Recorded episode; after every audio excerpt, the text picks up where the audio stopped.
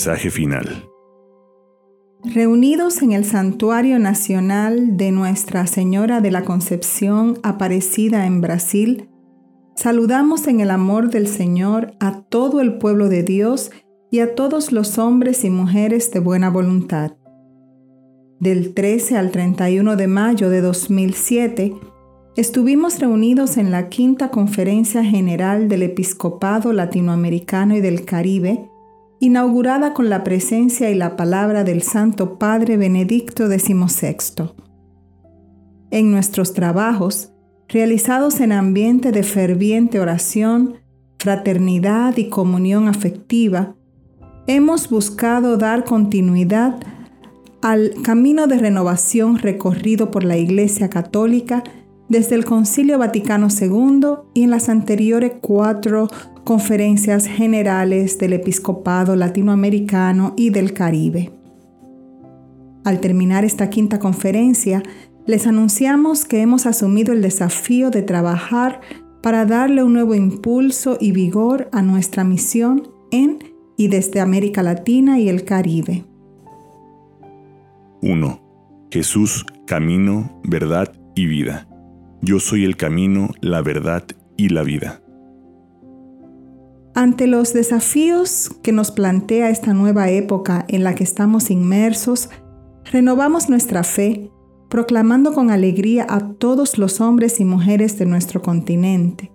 Somos amados y redimidos en Jesús, Hijo de Dios, el resucitado vivo en medio de nosotros. Por Él podemos ser libres del pecado, de toda esclavitud y vivir en justicia y fraternidad.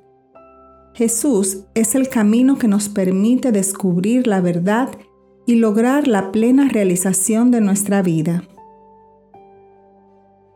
Llamados al seguimiento de Jesús, fueron, vieron dónde vivía y se quedaron con él.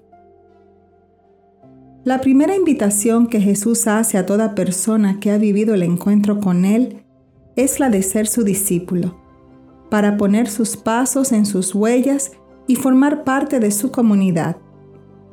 Nuestra mayor alegría es ser discípulos suyos. Él nos llama a cada uno por nuestro nombre, conociendo a fondo nuestra historia para convivir con Él y enviarnos a continuar su misión. Sigamos al Señor Jesús. Discípulo es el que habiendo respondido a este llamado, lo sigue paso a paso por los caminos del Evangelio. En el seguimiento, oímos y vemos el acontecer del reino de Dios, la conversión de cada persona, punto de partida para la transformación de la sociedad, y se nos abren los caminos de la vida eterna. En la escuela de Jesús, aprendemos una vida nueva, dinamizada por el Espíritu Santo y reflejada en los valores del reino. Identificados con el Maestro, nuestra vida se mueve al impulso del amor y en el servicio a los demás. Este amor implica una continua opción y discernimiento para seguir el camino de las bienaventuranzas. No temamos la cruz que supone la fidelidad al seguimiento de Jesucristo pues ella está iluminada por la luz de la resurrección. De esta manera, como discípulos, abrimos caminos de vida y esperanza para nuestros pueblos sufrientes por el pecado y todo tipo de injusticias. El llamado a ser discípulos misioneros nos exige una decisión clara por Jesús y su Evangelio, coherencia entre la fe y la vida, encarnación de los valores del reino, inserción en la comunidad y ser signo de contradicción y novedad en un mundo que promueve el consumismo y desfigura los valores que dignifican al ser humano. En un mundo que se cierra a Dios del amor, somos una comunidad de amor, no del mundo, sino en el mundo y para el mundo. El discipulado misionero en la pastoral de la iglesia Vayan y hagan discípulos a todos los pueblos. Constatamos cómo el camino del discipulado misionero es fuente de renovación de nuestra pastoral en el continente y nuevo punto de partida para la nueva evangelización de nuestros pueblos. Una iglesia que se hace discípula. De la parábola del buen pastor aprendemos a ser discípulos que se alimentan de la palabra. Las ovejas le siguen porque conocen su voz. Que la palabra de vida, saboreada en la lectura orante y la celebración y vivencia del don de la Eucaristía, nos transformen y nos revelen la presencia viva del resucitado que camina con nosotros y actúa en la historia. Con firmeza y decisión, continuaremos ejerciendo nuestra tarea profética discerniendo dónde está el camino de la verdad y de la vida, levantando nuestra voz en los espacios sociales de nuestros pueblos y ciudades, especialmente a favor de los excluidos de la sociedad. Queremos estimular la formación de políticos y legisladores cristianos para que contribuyan a la construcción de una sociedad justa y fraterna según los principios de la doctrina social de la Iglesia. Una iglesia formadora de discípulos y discípulas. Todos en la Iglesia estamos llamados a ser discípulos y misioneros es necesario formarnos y formar a todo el pueblo de Dios para cumplir con responsabilidad y audacia esta tarea. La alegría de ser discípulos y misioneros se percibe de manera especial donde hacemos comunidad fraterna. Estamos llamados a ser iglesia de brazos abiertos, que sabe acoger y valorar a cada uno de sus miembros. Por eso, alentamos los esfuerzos que se hacen en las parroquias para hacer casa y escuela de comunión, animando y formando pequeñas comunidades y comunidades eclesiales de base, así como también en las asociaciones de laicos, movimientos eclesiales y nuevas comunidades. Nos proponemos reforzar nuestra presencia y cercanía. Por eso, en nuestro servicio pastoral invitamos a dedicarle más tiempo a cada persona, escucharla, estar a su lado en sus acontecimientos importantes y ayudar a buscar con ella las respuestas a sus necesidades. Hagamos que todos, al ser valorados, puedan sentirse en la iglesia como en su propia casa.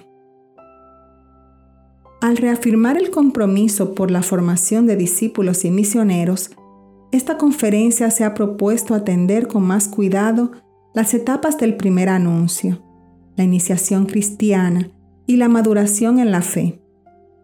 Desde el fortalecimiento de la identidad cristiana, ayudemos a cada hermano y hermana a descubrir el servicio que el Señor le pide en la iglesia y en la sociedad. En un mundo sediento de espiritualidad y conscientes de la centralidad que ocupa la relación con el Señor en nuestra vida de discípulos, queremos ser una iglesia que aprende a orar y enseña a orar.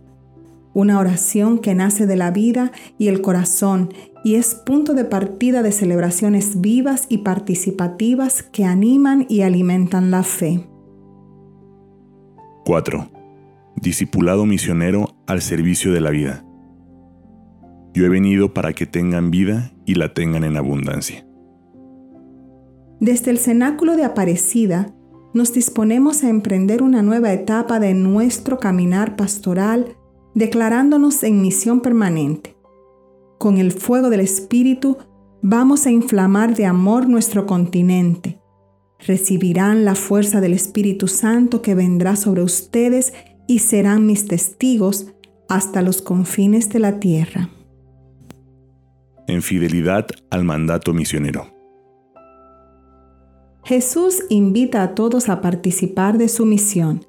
Que nadie se quede de brazos cruzados. Ser misioneros es ser anunciador de Jesucristo con creatividad y audacia en todos los lugares donde el Evangelio no ha sido suficientemente anunciado o acogido, en especial en los ambientes difíciles y olvidados y más allá de nuestras fronteras como fermento en la masa. Seamos misioneros del Evangelio no solo con la palabra, sino sobre todo con nuestra propia vida, entregándola en el servicio, inclusive hasta el martirio. Jesús comenzó su misión formando una comunidad de discípulos misioneros, la iglesia, que es el inicio del reino. Su comunidad también fue parte de su anuncio. Insertos en la sociedad, hagamos visible nuestro amor y solidaridad fraterna y promovamos el diálogo con los diferentes actores sociales y religiosos. En una sociedad cada vez más plural, seamos integradores de fuerzas en la construcción de un mundo más justo, reconciliado y solidario. Servidores de la mesa compartida. Las agudas diferencias entre ricos y pobres nos invitan a trabajar con mayor empeño en ser discípulos que saben compartir la mesa de la vida, mesa de todos los hijos e hijas del Padre, mesa abierta, incluyente, en la que no falte nadie. Por eso, reafirmamos nuestra opción preferencial y evangélica por los pobres. Nos comprometemos a defender a los más débiles, especialmente a los niños, enfermos, discapacitados, jóvenes en situaciones de riesgo, ancianos, presos, migrantes. Velamos por el respeto al derecho que tienen los pueblos de defender y promover los valores subyacentes en todos los estratos sociales, especialmente en los pueblos indígenas. Queremos contribuir para garantizar condiciones de vida digna, salud, alimentación, educación, vivienda y trabajo para todos.